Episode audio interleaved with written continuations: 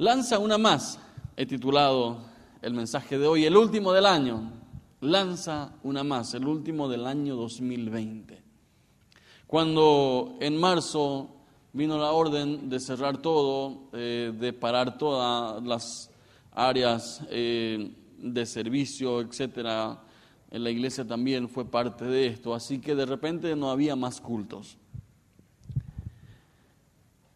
Un martes creo que arrancó la pandemia, eh, o sea, la, la, orden de cerrar todo, y de repente desde el martes, desde el miércoles teníamos que quedarnos en casa, ¿sí? teníamos que parar todo, nadie podía salir, bueno, excepto algunos que igual tenían que salir a trabajar, tenían que hacer algo pero de alguna forma la gente se quedó en casa y muy prontamente la gente se dio cuenta de que había sido el otro, tiene un carácter diferente al suyo.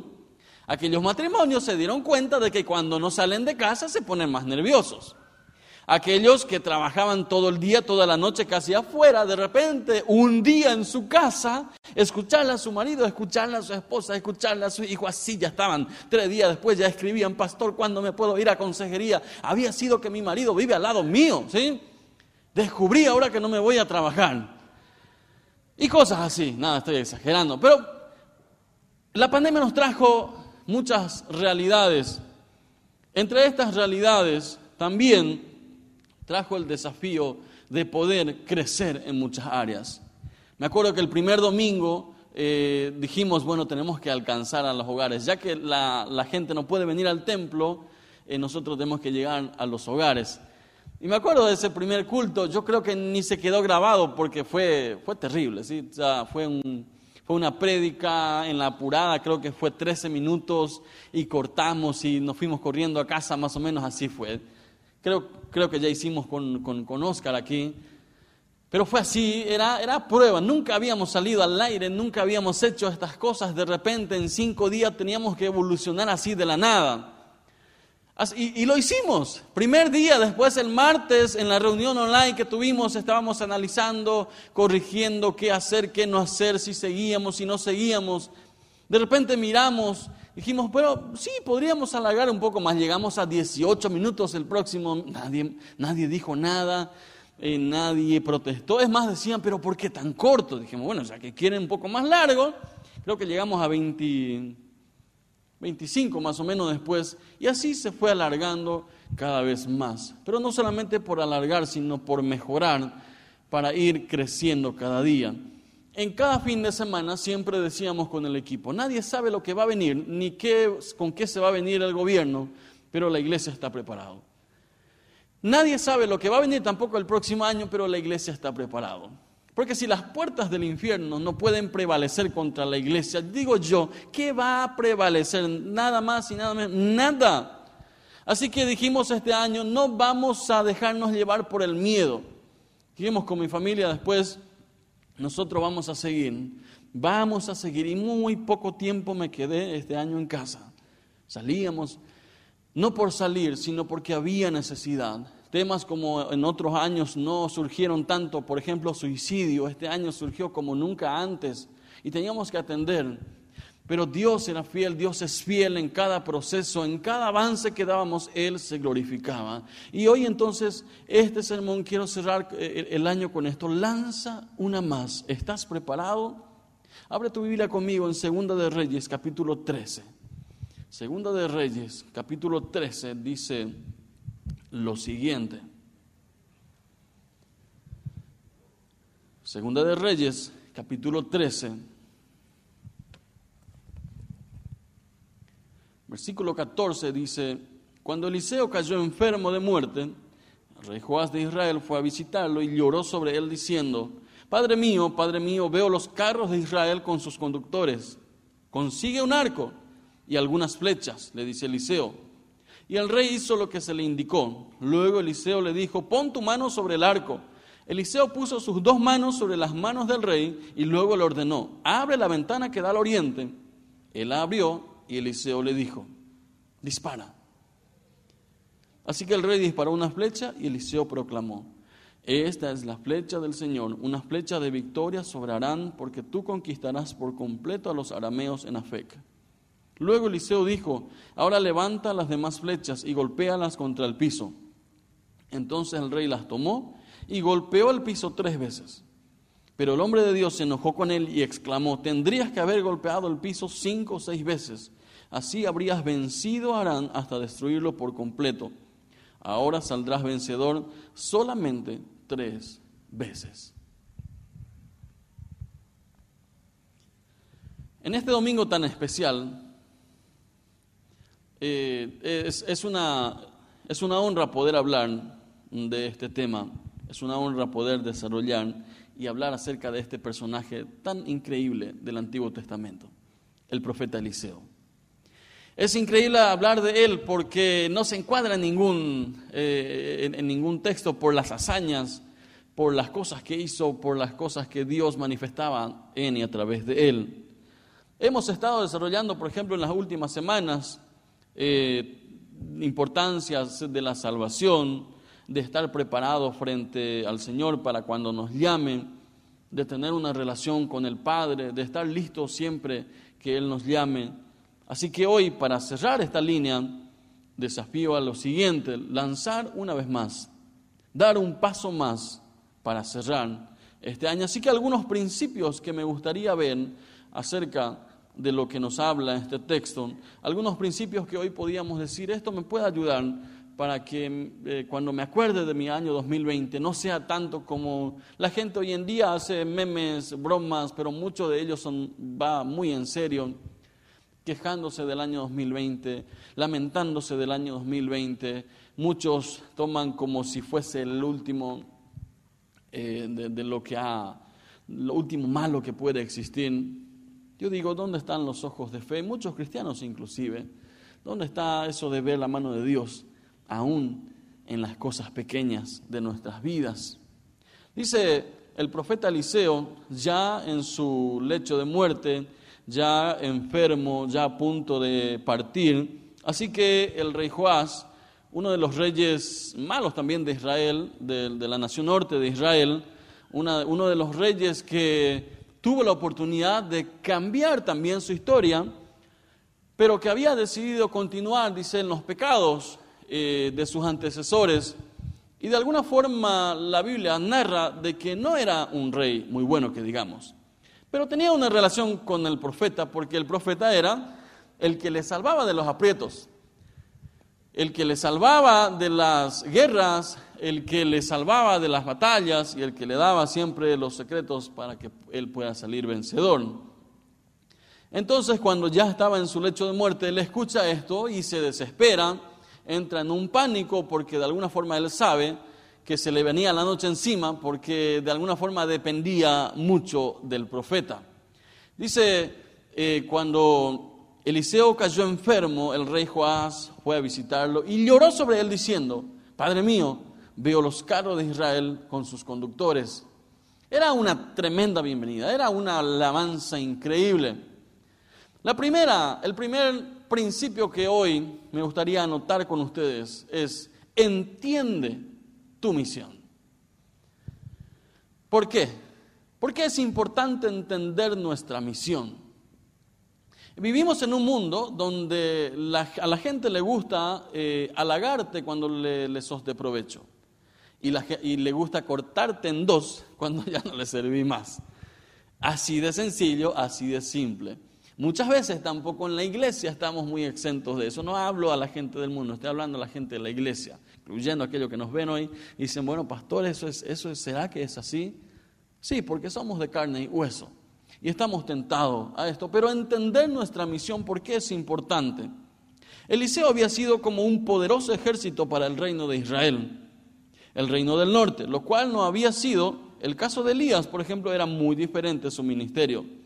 Eliseo había constituido una gran ayuda para el rey, quien simplemente quedó descorazonado cuando el profeta se enfermó. El rey Joás realmente veía que su salvación venía y estaba activo cuando Eliseo estaba todavía vivo, pero ahora que estaba enfermo, sentía que ya se le venía todo encima. Es interesante que el profeta está por irse y el rey viene a pedirle algo. O sea, no, relata aquí Por ejemplo, que diga, ¿cómo estás, profeta? Te, traigo una aspirina, te traigo una, no sé qué tomaban en, aquella época, un ajenjo o algo así, te traigo un agua fría. Llega y llega para pedir algo. Y hemos tenido casos y casos donde las personas están muy enfermos, ya están por irse, y aún así la gente sigue pidiéndole cosas. Esta falta de tacto que muchas veces arruinan relaciones pero Eliseo era alguien muy especial. Él era alguien que entendía la misión que tenía. Él era alguien que no se dejaba llevar simplemente por las manipulaciones de otros. Dice, el rey lloró. Y los comentaristas dicen, el, rey lloraba y este halago que hace, porque él vuelve a repetir, caro de Israel, vuelve a repetir lo que Eliseo le había dicho a Elías cuando le dejó como sucesor. O sea, le voy a entrar de este lado débil para que me dé lo que yo estoy necesitando. Literalmente, sus halagos venían por ahí. Dice Eliseo, más bien, no se dejó manipular por ese lloro. ¿Por qué? Él sabía la misión que él tenía, sabía que estaba por partir. Pero aún antes de partir, estaba arreglando la situación para irse tranquilo después. ¿Por qué? Porque no le dice al rey, qué bueno que venís a ver, necesitaba que alguien me abrace. No, dice, trae un arco. O sea, ni siquiera se dejó llevar por el lloro, por el llanto, por lo que sea. Venga para acá. ¿sí? Yo me imagino al rey helado mirando, le dice, pero este no, no, me va a pedir un, abrazo, un, un, consuelo, algo. Dice, no, no, no, venga para acá, tengo una última misión. Eh, porque esa misión tengo que hacer antes de partir. Quiero irme ya, viejo, venga para acá, ¿sí? No, no, no dice tanto así. Pero él entendía su misión. ¿Cuál es nuestro drama cuando no entendemos nuestra misión? Vamos por todos lados. ¿Viene alguien a criticarte? Ya no quieres hacer el trabajo que estás haciendo. Alguien levanta su dedo acusador contra ti y te enojas. Y ya no quieres servir en lo que estás haciendo. Alguien comenta algo detrás tuyo y te dejas llevar y dices, ya no voy a hacer más, porque nadie valora lo que yo hago. Uno dice, dale un codito al que está a tu lado y decirle, deja de picharte por lo que otros digan o por lo que otros lloren o por lo que otros no hagan. Entiende la misión que Dios tiene para ti. Cuando uno entiende la misión que Dios tiene para uno, me enfoco en esa misión. Imagínense si yo voy a ser un pastor que voy a hacerle caso a las críticas negativas que me mandan. Flores de críticas negativas que a veces recibo. Imagínense si mi ministerio dependiese de las críticas. Me voy a arruinar en mi lecho y voy a esperar ahí mi partida más o menos. Porque no te dan con flores. Bueno, a veces te dan con rosas, pero la parte de espinos, ¿sí? Imagínense, pero cuando entendemos la misión, cuando tú entiendes la misión que Dios tiene para ti, tratas de enfocarte en lo que en aquel que te dio la orden y no en aquellos seguidores de él. Entonces hoy entiende la misión que Dios tiene para ti, por qué y el para qué estás sobre la tierra. Pueden criticarte, pueden llorarte, pueden acusarte, pero será Dios el que te mueva a actuar más allá de esas palabras. Pueden intentar por todos lados, pero cuando tú entiendes para dónde vas y a quién sirves, entonces puedes decir, Señor, tú me ordenaste hacer esto y yo hice. Señor, y no le gustó a la gente o le cayó mal a la gente, pero hice lo que, me, lo que tú me mandaste a hacer. Bien, buen siervo y fiel, en lo poco has sido fiel, sobre mucho te pondré, dice Jesús. Y prefiero escuchar esa voz que mil aplaudiéndome a veces. Porque no me va a llevar en ningún lado. Entiende tu misión. Si eres un empresario, si eres un vendedor, como estuvieron hablando acá, si, eres, si estás en tu casa, si eres un padre, una madre, si eres un hijo, Dios te dio una misión. No desaproveches. La pandemia no está para irse de vacaciones. Muchos están diciendo, yo voy a estar ahí ahora porque no puedo salir de casa. A una abuelita, me dijo, mira pastor, no puedo más salir a predicar porque tengo miedo del COVID. O bueno, tienen prohibido salir porque ya tienen 80 y algo. No puedo salir, ¿qué puedo hacer? ¿Sabes usar algo de tecnología? Eh, ¿Tecnología qué es eso? ¿sí? Le dije a su nieta, enseñale a, usar videollamadas. ¿En serio? Sí. ¿Qué hace todos los días? Y salir a predicar antes. Bueno, enseñarle a usar videollamadas. Tiene contacto en España, en Australia, no sé dónde ahora, y hace discipulado con esa gente. 80 y algo de años. Bien podría estar en su casa diciendo, Señor, llévame, ya no tengo nada que hacer. Pero ella dijo, tengo una misión, predicar de Él hasta que me lleve. Y si no puedo salir de mis paredes físicamente, voy a salir de forma online y ahí nadie me para. Tu abuela que alguien me quiera parar, ¿sí? Para allá voy. ella dijo, tu abuela porque yo soy la abuela, ¿sí? Así nomás. Entiende tu misión. Esto lo hemos escuchado en el testimonio de Geraldo hace rato. Entendió que su misión es ayudar a través de la capellanía. Estudió, se preparó en plena pandemia, hasta terminó con COVID al final. Pero ahora está en la brecha ayudando a la gente. Entiende tu misión. En segundo lugar, segundo principio, más que importante, más que interesante. Dice, viene el rey y le pide o le halaga primero y enseguida Eliseo entiende cuál era la situación, cuál era la motivación del rey. Pero imagínense cuánto le habrá costado al rey hacer este paso. El segundo principio es rendición. ¿Por qué esto es un principio tan difícil para nosotros? El mundo sería muy diferente, nuestros matrimonios serían muy diferentes, nuestras familias serían muy diferentes. Si este principio lo tuviésemos en el día a día porque nadie quiere rendirse. Mis derechos, los míos, me merezco, yo soy así, yo soy bueno, si no me das me voy, se hace lo que yo quiero, se hace lo que yo digo y punto. Y nos cuesta rendirnos en el día a día. Antes de que pueda reaccionar, el profeta ya le ordena hacer algo. La orden es del profeta. Acá cambian los roles. Mira, rey, vos estás acostumbrado a dar órdenes. Aquí vas a recibir órdenes del profeta. Pero imagínense lo que le habrá costado al, rey obedecer órdenes. Porque él estaba acostumbrado a dar órdenes. Pero no le quedaba de otro que rendirse. Porque necesitaba en ese momento. Hay un tiempo para llorar. Pues dice el rey estaba llorando llorando y, dando estas palabras. Pero enseguida eh, el profeta le da una orden. Eh, está bien tu lloro, pero guardate para después. ¿sí? Eh, es tiempo de trabajar ahora. Vamos, manos a la obra. No le quedaba de otra que obedecer, rendirse a esa orden. Dice, trae una flecha. Pon tu mano sobre el arco. Eliseo puso sus dos manos sobre las manos del rey. Luego le ordenó, abre la ventana que da al oriente. Él abrió y Eliseo le dijo, dispara.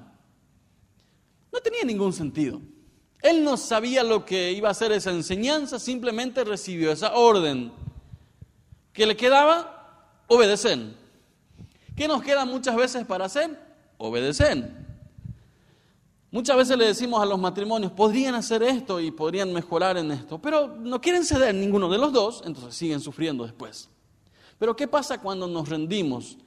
Hay un lugar donde marcamos siempre la diferencia. Hay un lugar donde empezamos a cobrar autoridad, donde empezamos a tener autoridad, pero donde muy pocos quieren irse. Ese lugar, y no hay de otra, donde podemos marcar la diferencia, como maridos, maridos que están aquí y maridos que están observando del otro lado. Hay un solo lugar donde la autoridad de Dios puede renovarse, puede marcar tu vida una y otra vez y no necesita después decir respétame porque Dios se va a manifestar. Ese lugar de rendición es cuando nuestras rodillas tocan el suelo es donde decimos, Señor, yo ya no puedo más, solamente tú puedes sacarme de esto.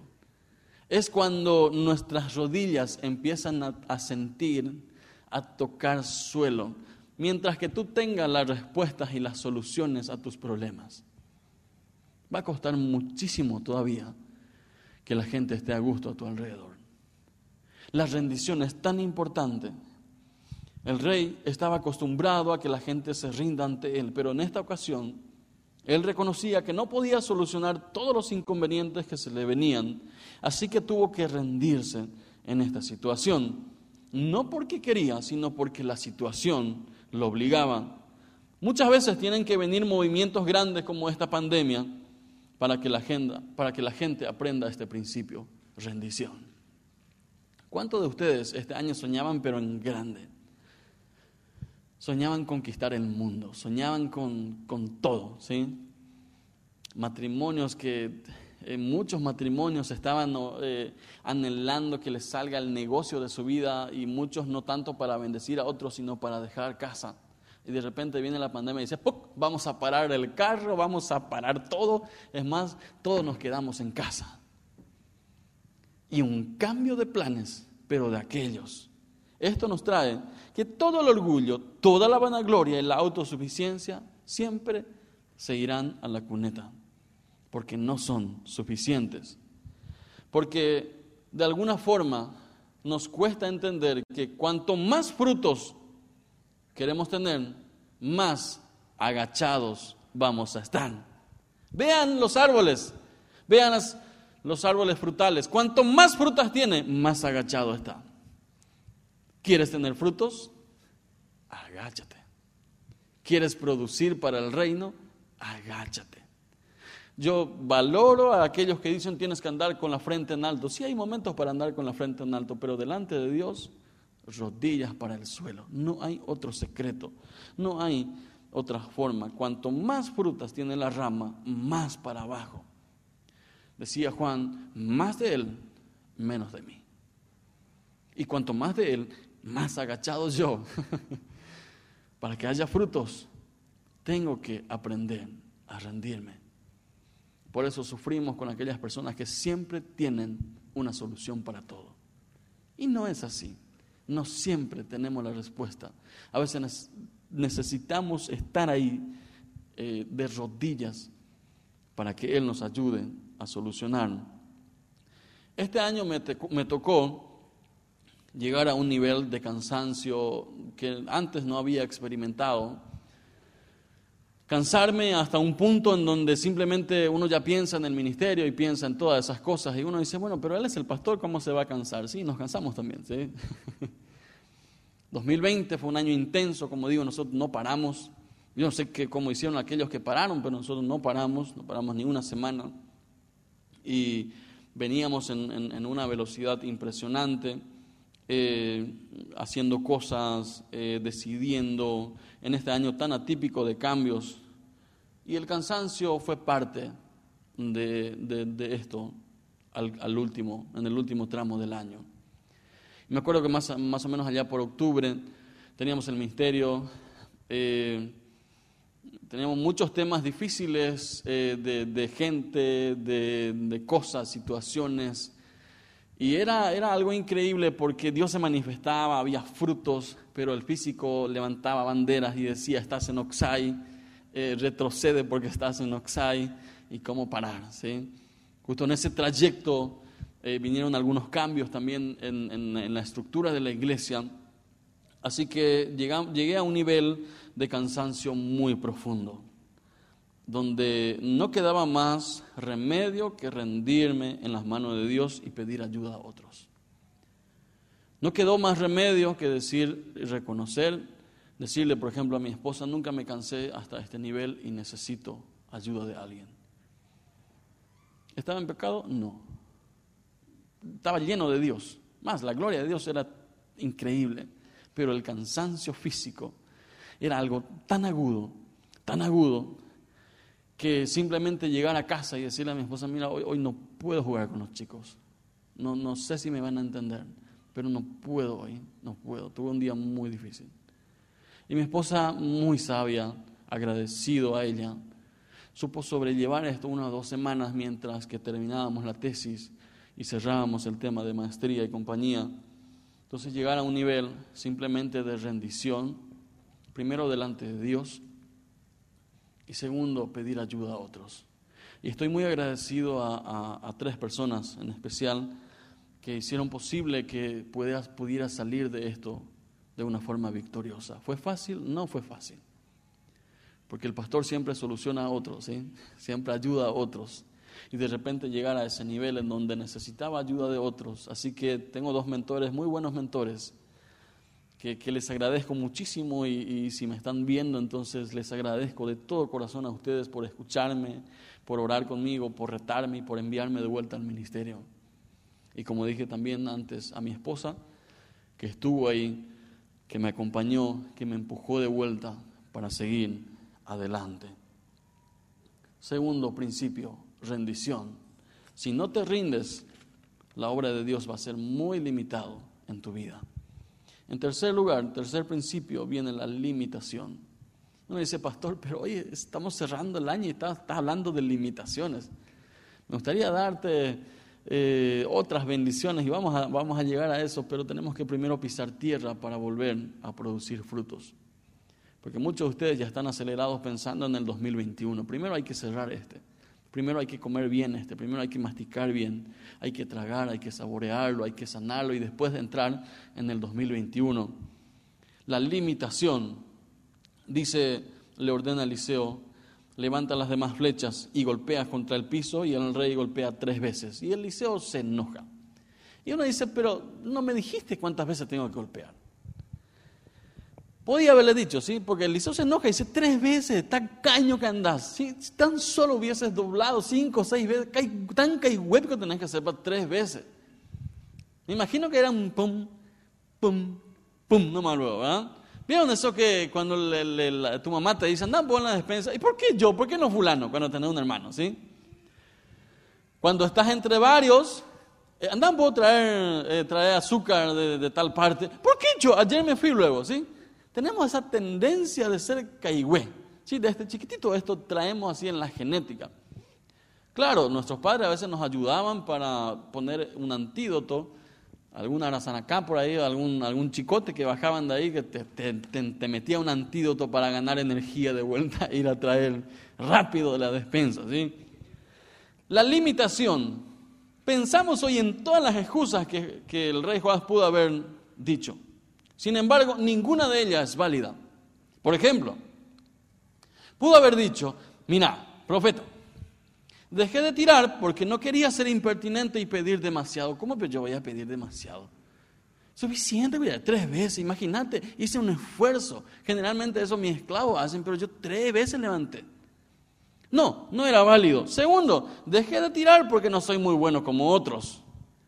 Mira, pastor, cerré mi empresa porque eh, no, soy lo bueno en esto.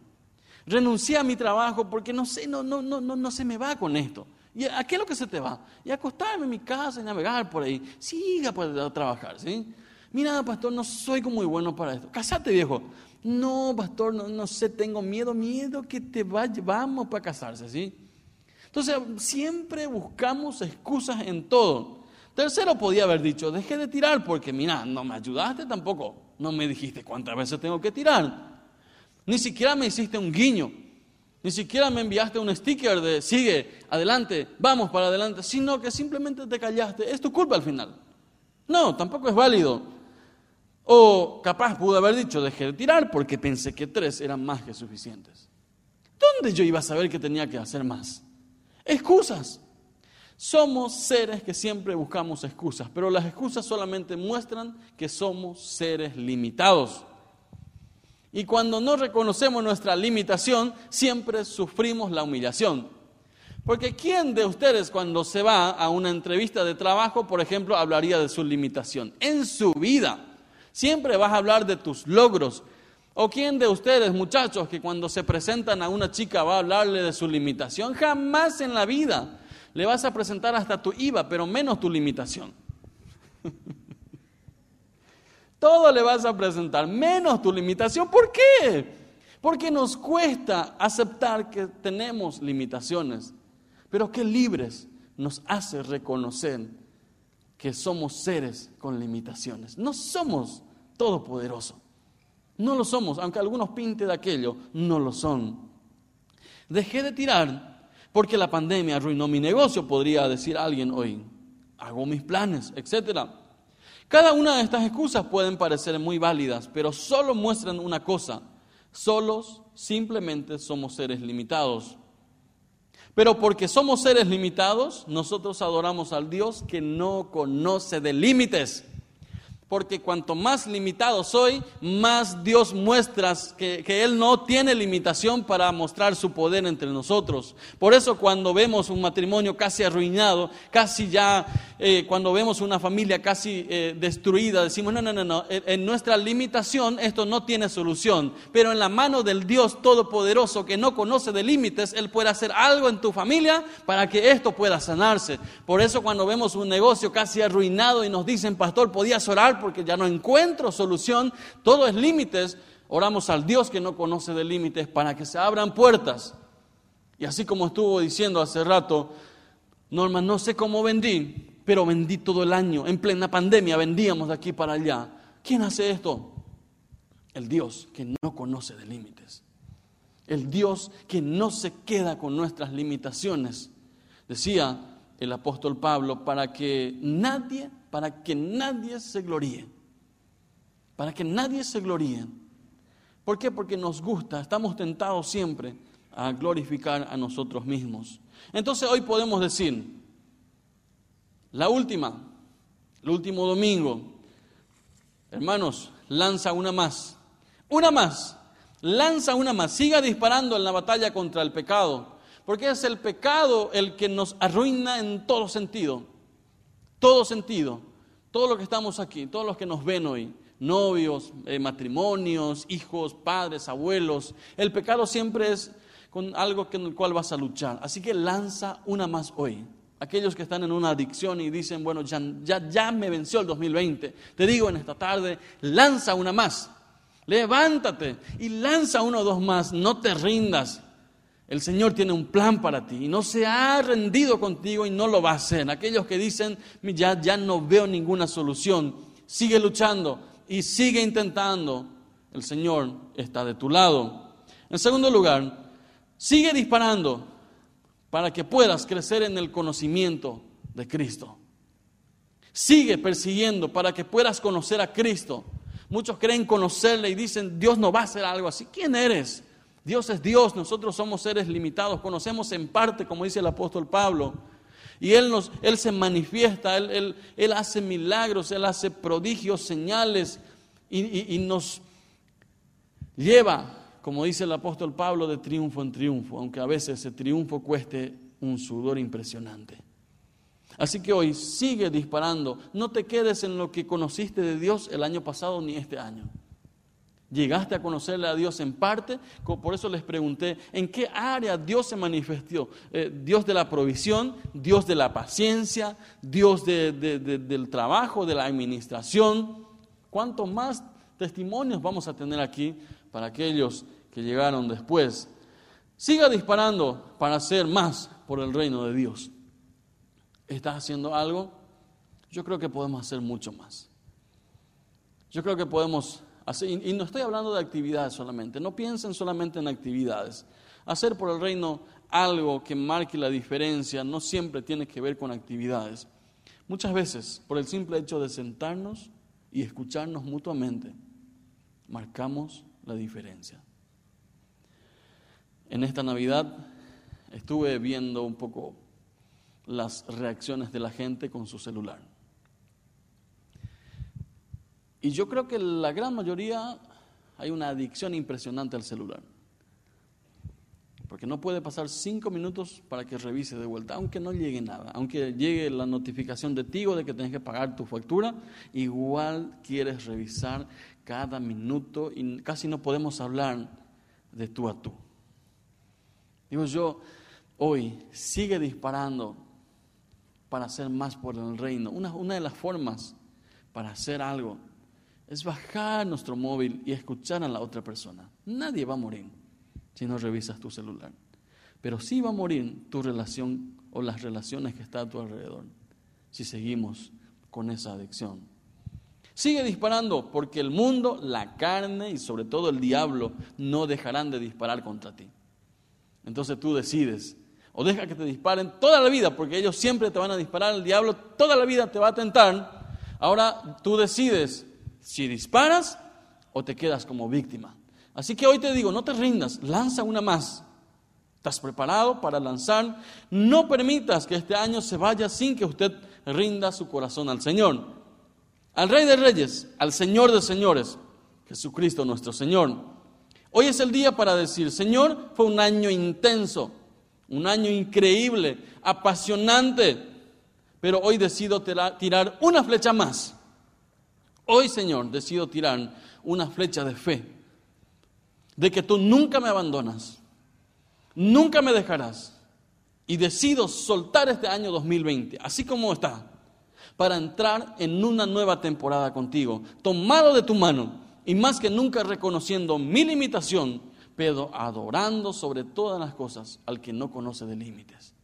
Este es el día para decir, Señor, hasta aquí llegamos, hoy decido soltar este año. Ya, ya no, Señor, ya no voy a ocultar mis limitaciones, sino que voy a reconocer que tú eres aquel que me sostuviste hasta aquí y el 2021 no va a ser diferente. Tú vas a sostenerme de la mano, me vas a llevar de la mano y yo, Señor, aunque sea de rodilla, pero ahí siguiéndote, prefiero servirte de rodillas que caminando por el mundo. Así que hoy es el día para tomar estas tres, eh, estos tres principios. En primer lugar, entiende tu misión. En segundo lugar, utiliza la rendición. Y en tercer lugar, reconoce tu limitación. Decía Charles Spurgeon, queridos amigos, busquemos vivir de tal forma que incluso los hombres impíos nos extrañen cuando nos hayamos ido vivamos de tal forma que aún los más impíos, de alguna forma, extrañen nuestra ausencia cuando nos hayamos ido. Así que hoy es el día donde podemos decir, Señor, quiero estos principios para tomarme de tu mano. Quiero orar contigo, quiero orar para que el Señor nos pueda llevar a ese proceso, a ese nivel donde su palabra pueda germinar en nuestros corazones. Padre, en el nombre de Jesús, gracias te doy, Señor, porque Muchas veces nos cuesta ver, Señor, de que tú has sido siempre el que nos has, nos ha sacado de los apuros y de que tú has sido siempre el que nos ha llevado, Señor, de, de victoria en triunfo.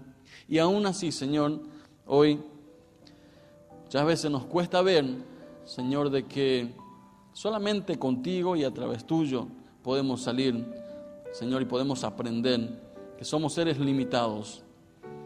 Y hoy, Señor, decido, decidimos como iglesia, soltar todo orgullo, toda vanagloria. Y Señor, hoy, hoy tomamos tu palabra, Señor, de lanzar una más, intentar una vez más, de hacer una vez más, de salir una vez más, de intentar, de caminar una vez más, tomado de tu mano, en el nombre de Jesús. Señor, gracias porque a tus ojos, delante tuyo, siempre hay esperanza. Y esto pido, Señor, para cada uno de los presentes hoy, que tu esperanza, que tu presencia, que tu motivación y tu sanación, hoy, Señor, reposa en sus corazones. Y, Señor, que tu presencia genuina, que tu presencia manifestada, Señor, una y otra vez, en tu palabra y a través de los siglos en las iglesias, hoy, Señor, reposa en sus corazones para que este fin de año suelten lo que es. Este año 2020, Señor, con eso de que tú estabas ahí cuidándonos en todo tiempo para entrar en una nueva temporada. En el nombre de Jesús. Amén. Y amén.